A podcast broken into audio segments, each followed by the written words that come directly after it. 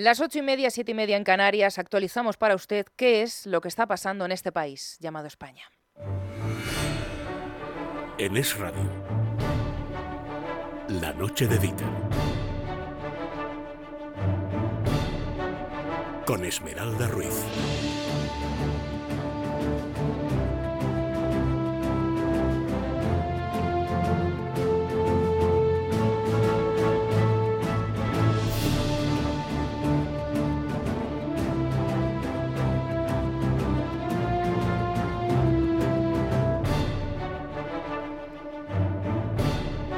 Lo que está pasando en este país llamado España es que el mismo presidente del gobierno que a su ministro de Justicia mandó a la Fiscalía General del Estado, a su ministro de Justicia al Tribunal Constitucional, a su ministra de Trabajo al Consejo de Estado, a su ministro de Cultura a la UNESCO y a su ministro de Industria a la Embajada en la ONU, pues ahora a su ex jefe de prensa a presidir la agencia EFE. Esa es la noticia, sin duda de la tarde, Miguel Ángel Oliver, que será el nuevo presidente de la Agencia de Noticias Pública. F. Bueno, hoy estamos celebrando este 6 de diciembre el 45 aniversario de nuestra Constitución, de la Constitución del 78. Como cada año se ha celebrado en el Congreso un acto institucional por esta efemérides al que han acudido pues, muchas de las eh, máximas autoridades del Estado y muchos de los representantes políticos del país. No todos, no todos. El único eh, discurso que has escuchado en lo que ha sido el acto mm, puramente, podemos decir, institucional, ha sido el de la presidenta del Congreso, Francina Armengol.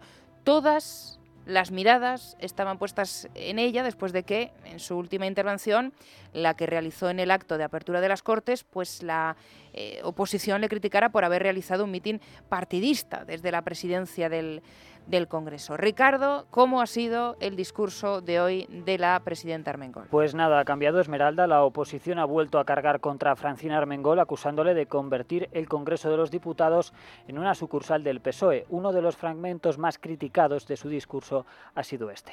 Quiero recordar que el título octavo de nuestra Constitución alumbra la cuestión territorial, integra la diversidad que convive en nuestro país y la riqueza que supone un Estado plural y deja abierto el camino para avanzar en el proceso de acercar a los ciudadanos la toma de decisiones. Esta última frase, eso de que la Constitución deja abierto el camino para avanzar en el proceso de acercar a los ciudadanos a la toma de decisiones, la oposición lo ha interpretado como una referencia velada al derecho de autodeterminación. El PP le ha exigido a Armengol que aclare este punto. Bueno, esto ha sido eh, lo que ha dado de sí el acto institucional que se ha celebrado en el Salón de los Pasos Perdidos del Congreso. Para quien no lo haya visto nunca, este salón pues tiene un espacio bastante eh, reducido, es decir, los que estaban allí presentes han estado muy, muy pegados los unos a los otros. A Pedro Sánchez y Alberto Núñez Feijó eh, tan solo les ha separado unos metros, pero aún así, y pese a la expectación, el presidente del gobierno y el líder de la oposición, Borja, no se han saludado. No, llevan sin hablar desde hace exactamente 20 días cuando Feijó se acercó al escaño de Pedro Sánchez para darle la enhorabuena tras haber sido investido presidente. Es curioso, Esmeralda, porque todo lo que han hablado hoy el presidente y el líder de la oposición lo han hecho a través de mediadores, no de ningún diplomático salvadoreño, sino de los medios de, de comunicación. En uno de los típicos corrillos informales con los periodistas, Sánchez ha trasladado su intención de llamar a Feijó para reunirse antes de final de año y ofrecerle pactar la renovación del CGPJ.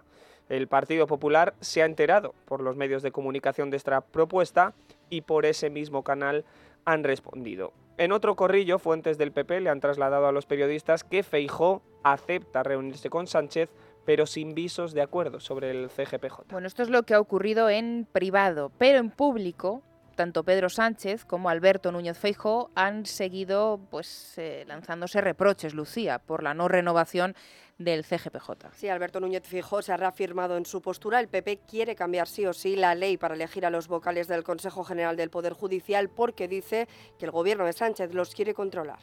Nuestro proyecto es garantizar la independencia del Poder Judicial. El proyecto del Gobierno es controlar el Poder Judicial. Defender la independencia del Poder Judicial es lo que defiende la Constitución.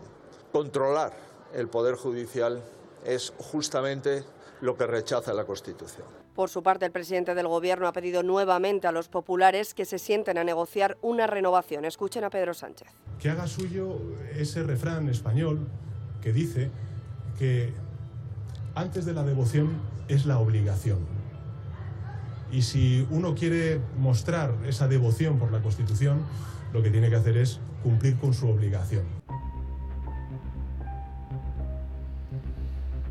Bueno, al margen de la renovación del Consejo General del Poder Judicial, otro de los eh, temas que más se ha hablado en los correos del Congreso, porque es el que más interesa en determinados eh, bueno, pues, núcleos mediáticos, es la ruptura entre Podemos y sumar. Ya saben que ayer Podemos hizo estallar la coalición con Yolanda Díaz y anunciaron que ahora se van a pasar Ricardo al grupo mixto. Una maniobra por la que le han preguntado los periodistas en el eh, patio del Congreso, donde Podemos ha dicho que ha resurgido con fuerzas renovadas. La secretaria general del partido, Yone Belarra, ha justificado así la salida de Podemos de la coalición Sumar a su llegada al Congreso.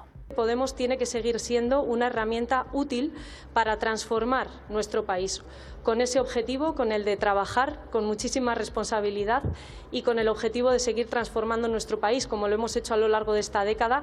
Tomamos esta decisión que efectivamente nos habría gustado no tener que tomar, pero no nos ha quedado otro remedio. Mientras, la líder de Sumar, Yolanda Díaz, ha pedido a Podemos que no se equivoque de adversario. Eso sí, Díaz ha evitado calificarles de tránsfugas por su, su marcha al grupo mixto. Lo que hemos visto ayer contribuye a la desafección ciudadana. Estamos aquí para cambiar la vida de la gente. No estamos por intereses de parte. No hay nada que justifique los intereses de parte cuando desplegamos políticas públicas. Lo que hemos visto ayer contribuye a la desafección ciudadana y por eso transmito serenidad y tranquilidad. ¿Creen de verdad que esto va a poner en riesgo la legislatura de Pedro Sánchez? Ricardo, ¿qué ha hecho Yone Belarra? Yone Belarra llamó ayer a Bolaños para garantizarle que Podemos seguirá apoyando al gobierno. Vaya. Pues no, no va a poner en riesgo la legislatura. Luego nos lo va a contar, ¿eh? que tiene más detalles y más información nuestro compañero Rubén Fernández a lo largo de, la tertulia. Pero, eh, como siempre, en este punto del resumen informativo de las ocho y media, vamos a escuchar también la columna de Agapito Maestre, hoy sobre la calidad democrática de España.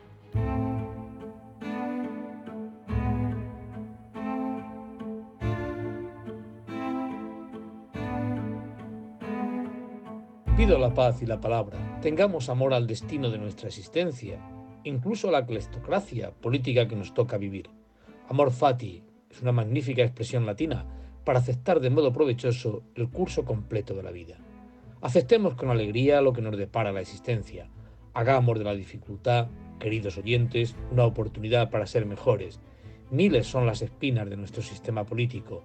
Quizá la más dura sea hacernos pasar por democracia lo que no pasa de ser una cleptocracia al servicio de una casta política profundamente corrupta. Extendámonos siempre que podamos en la exposición de motivos de este régimen, pero no olvidemos detallar lo robado por cada político. Eso se puede calcular, según me aconseja un matemático, con absoluta precisión, porque no se trata de robos ocasionales, sino permanentes y continuados que pueden medirse a la molécula. Para empezar, cada uno de los diputados actuales está beneficiándose del montante que corresponde a quienes no votan o no les han votado.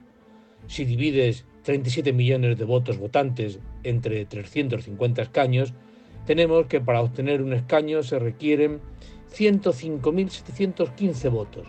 Si sumamos todos los votos de todos los diputados actuales, vemos que están robando muchísimos millones. Si aplicamos el mismo criterio en los parlamentos autonómicos, las dimensiones del robo son cósmicas y cuando bajamos al nivel local las cifras son monstruosas.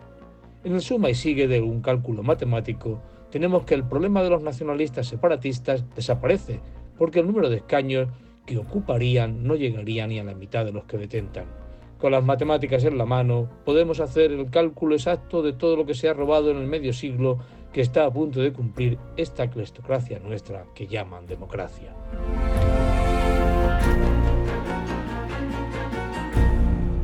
Es que hay más, ¿eh? Esta noticia que les vamos a contar cualquier día del año podría sonar a una tomadura de pelo. Pero que haya que contarlo un día como hoy, pues eh, es todavía más, más grave. Cataluña ha pedido solidaridad territorial para llevar barcos de agua a Barcelona en caso de ser necesario. El consejero de Acción Climática de la Generalitat de Cataluña, David Mascort, ha explicado que los barcos con agua son una opción que está sobre la mesa para cuando Cataluña entre en la fase de emergencia. Eso ocurre cuando los pantanos de las cuencas internas llegan al 16%. Escuchen al consejero catalán para la agencia EFE. ¿Cuándo vamos a tener que traer barcos? Cuando nos falte el recurso. Esto seguramente será en emergencia 3. ¿Se van a traer barcos? Si es necesario, sí. ¿De dónde? De donde sea más rápido y más fácil entendiendo que esta es una solución temporal, coyuntural, debido a la gran crisis de sequía que estamos padeciendo en todo el territorio de las cuencas internas. Esmeralda, ya hay gobiernos como los de Baleares y Murcia que se han mostrado reacios a la idea que baraja el gobierno catalán, según cuenta el diario El País. Bueno, se van conociendo más eh, detalles sobre la detención de dos agentes del CNI arrestados, eh, se lo hemos contado aquí en este programa en septiembre, por filtrar a Estados Unidos eh, información secreta. Por el momento, por el momento, la Policía Nacional, la Justicia y el CNI siguen investigando por separado la supuesta revelación de secretos. Según publica Voz Populi, uno de los dos miembros del CNI detenidos sigue aún en prisión provisional, mientras que el segundo se encuentra en libertad bajo medidas cautelares para evitar su fuga de Clave en la investigación de lo ocurrido es la gran cantidad de documentación intervenida en las viviendas de los dos espías. El caso está ahora mismo siendo investigado por el Juzgado de Instrucción número 2 de Madrid.